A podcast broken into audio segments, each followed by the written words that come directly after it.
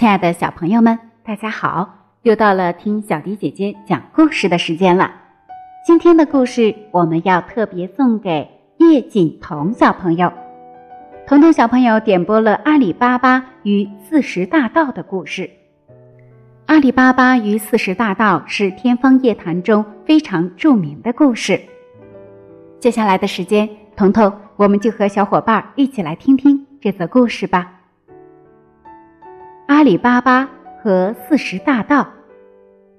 很久很久以前，在波斯国的某个城市里，住着兄弟两个，哥哥叫哥西姆，弟弟叫阿里巴巴。父亲去世后，他们俩各自分别得了有限的一点财产，分家自立，各谋生路。不久，银财便花光了。生活日益艰难，为了解决吃穿、糊口度日，兄弟俩不得不日夜奔波，吃苦耐劳。后来，戈西姆幸运地与一个富商的女儿结婚了，他继承了岳父的产业，开始走上做生意的道路。由于生意兴隆，发展迅速，戈西姆很快就成为远近闻名的大富商了。阿里巴巴娶了一个穷苦人家的女儿，夫妻俩过着贫苦的生活，全部家当除了一间破屋外，就只有三匹毛驴。阿里巴巴靠卖柴为生，每天赶着毛驴去丛林中砍柴，再驮到集市上去卖，以此维持生活。有一天。阿里巴巴赶着三匹毛驴上山砍柴，他将砍下来的枯树和干木柴收集起来，捆成垛子，让毛驴驮着。砍好柴，准备下山的时候，远处突然出现了一股烟尘，弥漫着，直向上空飞扬，朝他这儿卷过来，而且越来越近。靠近以后，他才看清，原来是一支马队。正急速向这个方向冲来。阿里巴巴心里害怕，因为若是碰到一伙歹徒，那么毛驴就会被抢走，而且自身也性命难保。他心里充满恐惧，想拔腿逃跑，但是由于那帮人马越来越近，想要逃出森林已经是不可能的了。他只得把驮着柴禾的毛驴赶到丛林的小道里，自己爬到一棵大树上躲避起来。那棵大树生长在巨大险峭的石头旁边，他把身体藏在茂密的树叶间，从上面可以清楚看下面的一切，而下面的人却看不见他。这时候，那帮人马已经跑到那棵树旁。勒马停步，在大石头前站定。他们共有四十人，一个个年轻力壮，行动敏捷。阿里巴巴仔细打量，看起来是一伙拦路抢劫的强盗，显然是刚刚抢劫了满载货物的富商，到这里来分赃的，或者准备将抢来之物隐藏起来。阿里巴巴心里这样想着。决心探个究竟。匪徒们在树下拴好马，取下沉甸甸的鞍袋，里面显然装着金银珠宝。这时，一个首领模样的人背负沉重的鞍袋，从丛林中一直来到那个大石头跟前，喃喃说道：“芝麻，开门吧！”随着那个头目的喊声，大石头前。突然出现一道宽阔的门路，于是强盗们鱼贯而入。那个首领走在最后。首领刚进洞内，那道大门便自动关上了。由于洞中有强盗，阿里巴巴躲在树上窥探，不敢下树，他怕他们突然从洞中出来，自己落到他们手中，会遭到杀害。最后，他决心偷一匹马，并赶着自己的毛驴溜回城去。就在他刚要下树的时候，山洞的门突然开了。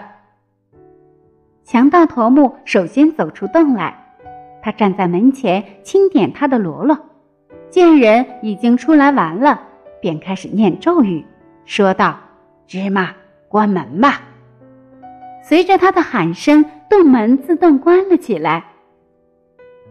经过首领的清点检查后，没有发现问题，喽啰们便自己走到自己的马前。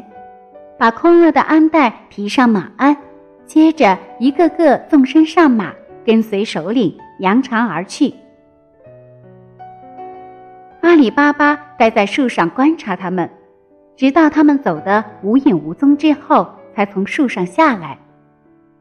当初他之所以不敢贸然从树上下来，是害怕强盗当中会有人突然又返回来。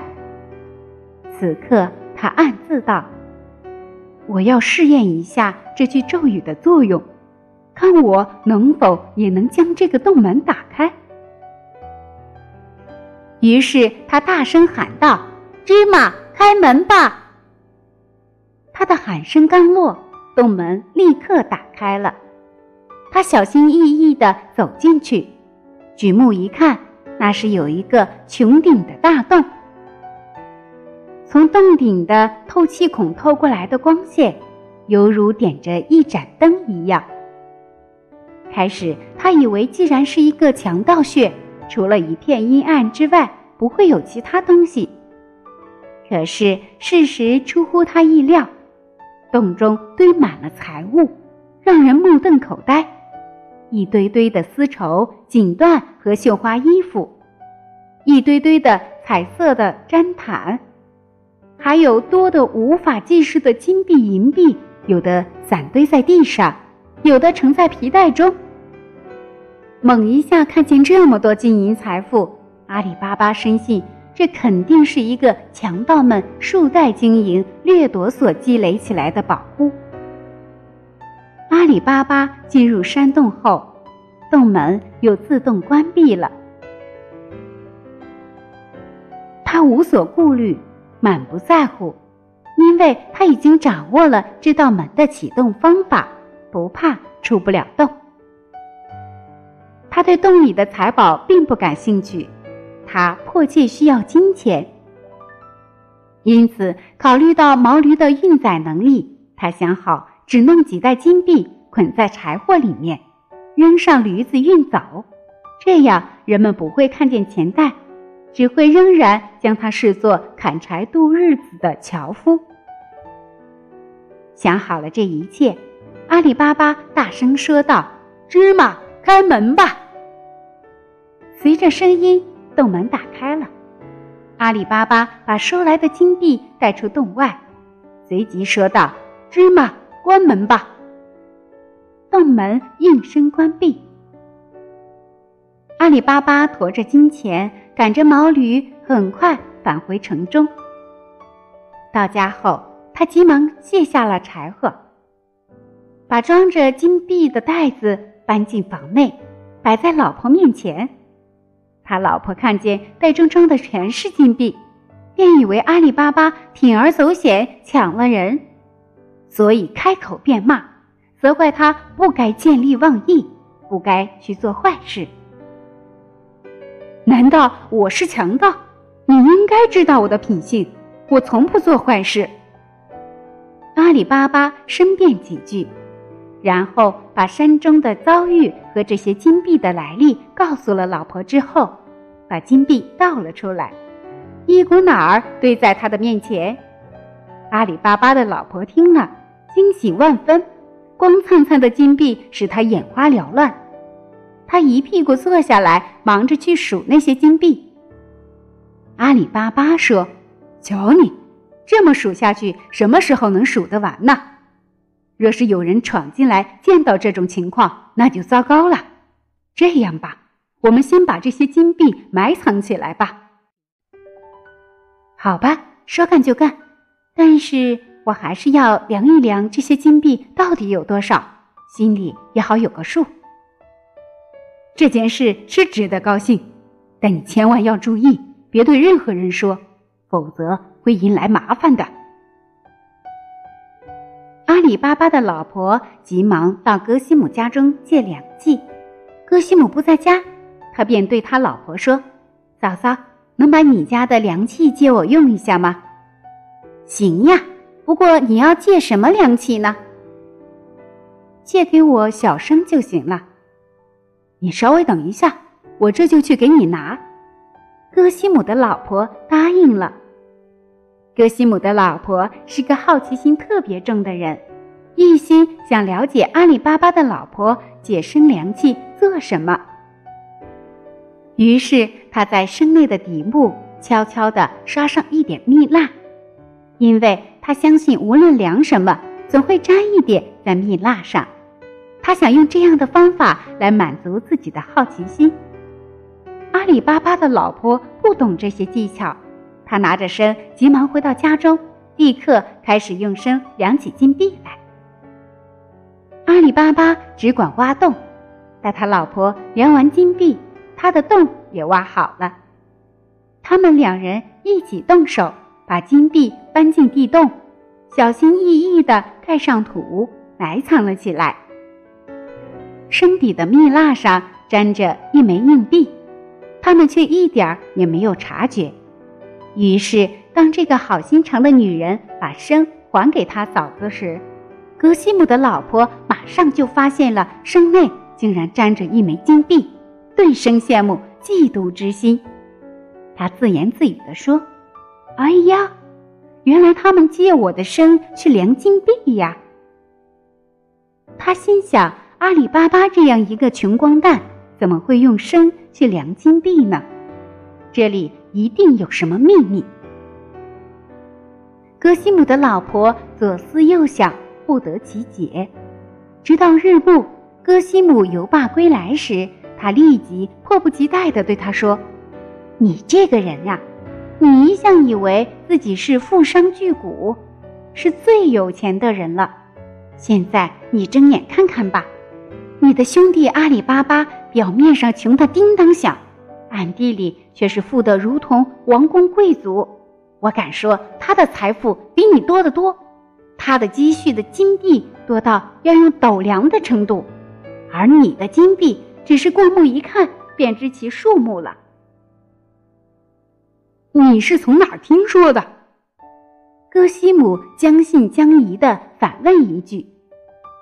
戈西姆的老婆立刻把阿里巴巴的老婆前来借生还生的经过，以及自己发现粘在生内部的一枚金币等事，一五一十说了一遍，然后把那枚铸有古帝王姓名、年号等标识的金币拿给他看。戈西姆知道这件事后，顿觉惊奇，同时也产生了羡慕、猜疑的心情。这一夜。由于贪婪的念头一直萦绕着他，因而他整夜辗转不眠。次日天亮，他就急忙起床前去找阿里巴巴，说道：“兄弟啊，你表面装得很穷很可怜，其实你真人不露相。我知道你积蓄了无数的金币，数目之多，已经达到要用斗量才能数清的地步了。”你能把话说清楚些吗？我一点也不明白你在说什么。别装糊涂，你清楚我在说什么。戈西姆怒气冲冲地把那枚金币拿给他看。像这样的金币，你有成千上万，这不过是你量金币时粘在身底被我老婆发现的一枚罢了。阿里巴巴。恍然大悟，此事已被戈西姆和他的老婆知道了。暗想，此事无法再保守秘密了。既然这样，索性将他全盘托出。虽然明知这会招来不幸和灾难，但处在这样的情况下，他也实在是没有办法，只得被迫把发现强盗们在山洞中收藏财宝的事。毫无保留的讲给他哥哥听了。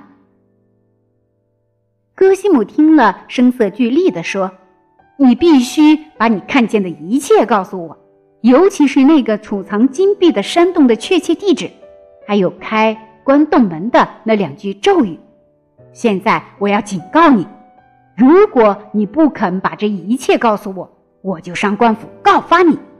他们会没收你的金钱，抓你去坐牢，你会落得人财两空的。阿里巴巴在哥哥的威逼下，只好把山洞所在的地址、开关门洞的暗语一字不漏的讲了一遍。戈西姆仔细听着，把一切细节都牢记在心头。第二天一大早，戈西姆赶着雇来的十匹骡子来到山中，他按照阿里巴巴的讲述。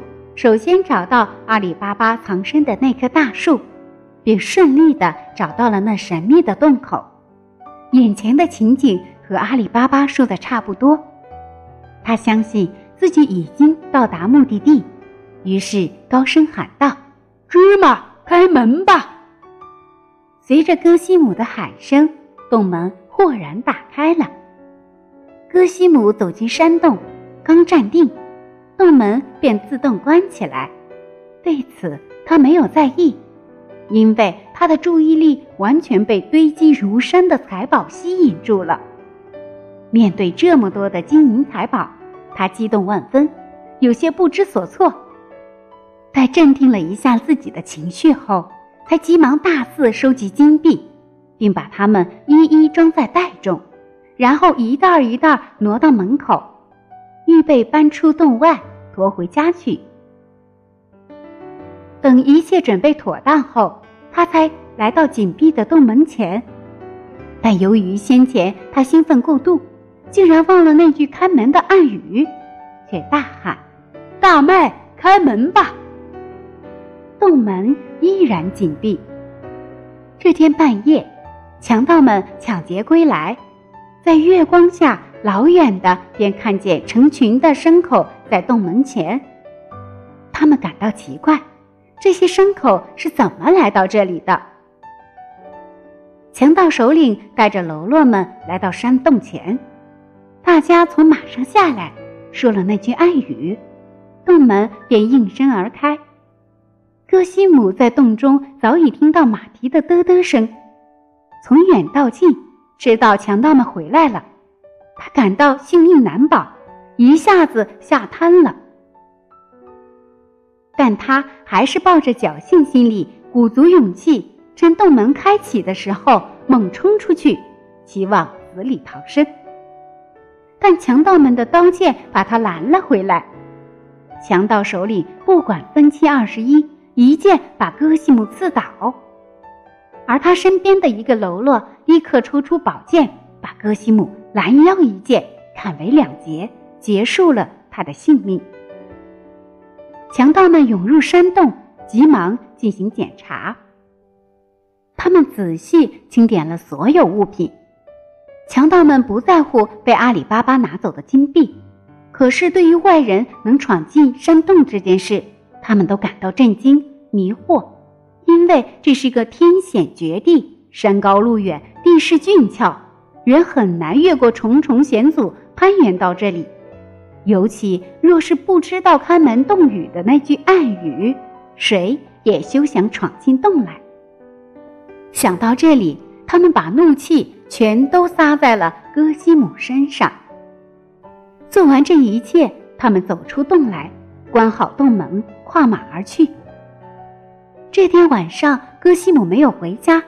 他老婆预感到事情不妙，焦急万分的跑到阿里巴巴家去询问：“兄弟，你哥哥从早上出去到现在还没有回家来，他的行踪你是知道的。现在我非常担心，只怕他发生了什么不测。若真是这样，那我可怎么办呢？”阿里巴巴也预料到发生了不幸的事。但他稳住自己的情绪，仍然平静地安慰着嫂嫂：“嫂嫂，大概戈西姆害怕外人知道他的行踪，因而绕道回城，以至于现在还没有回到家吧？我想等会儿他就回来了。”戈西姆的老婆听了之后，才稍感慰藉，抱着一线希望回到家中，耐心的等待丈夫回来。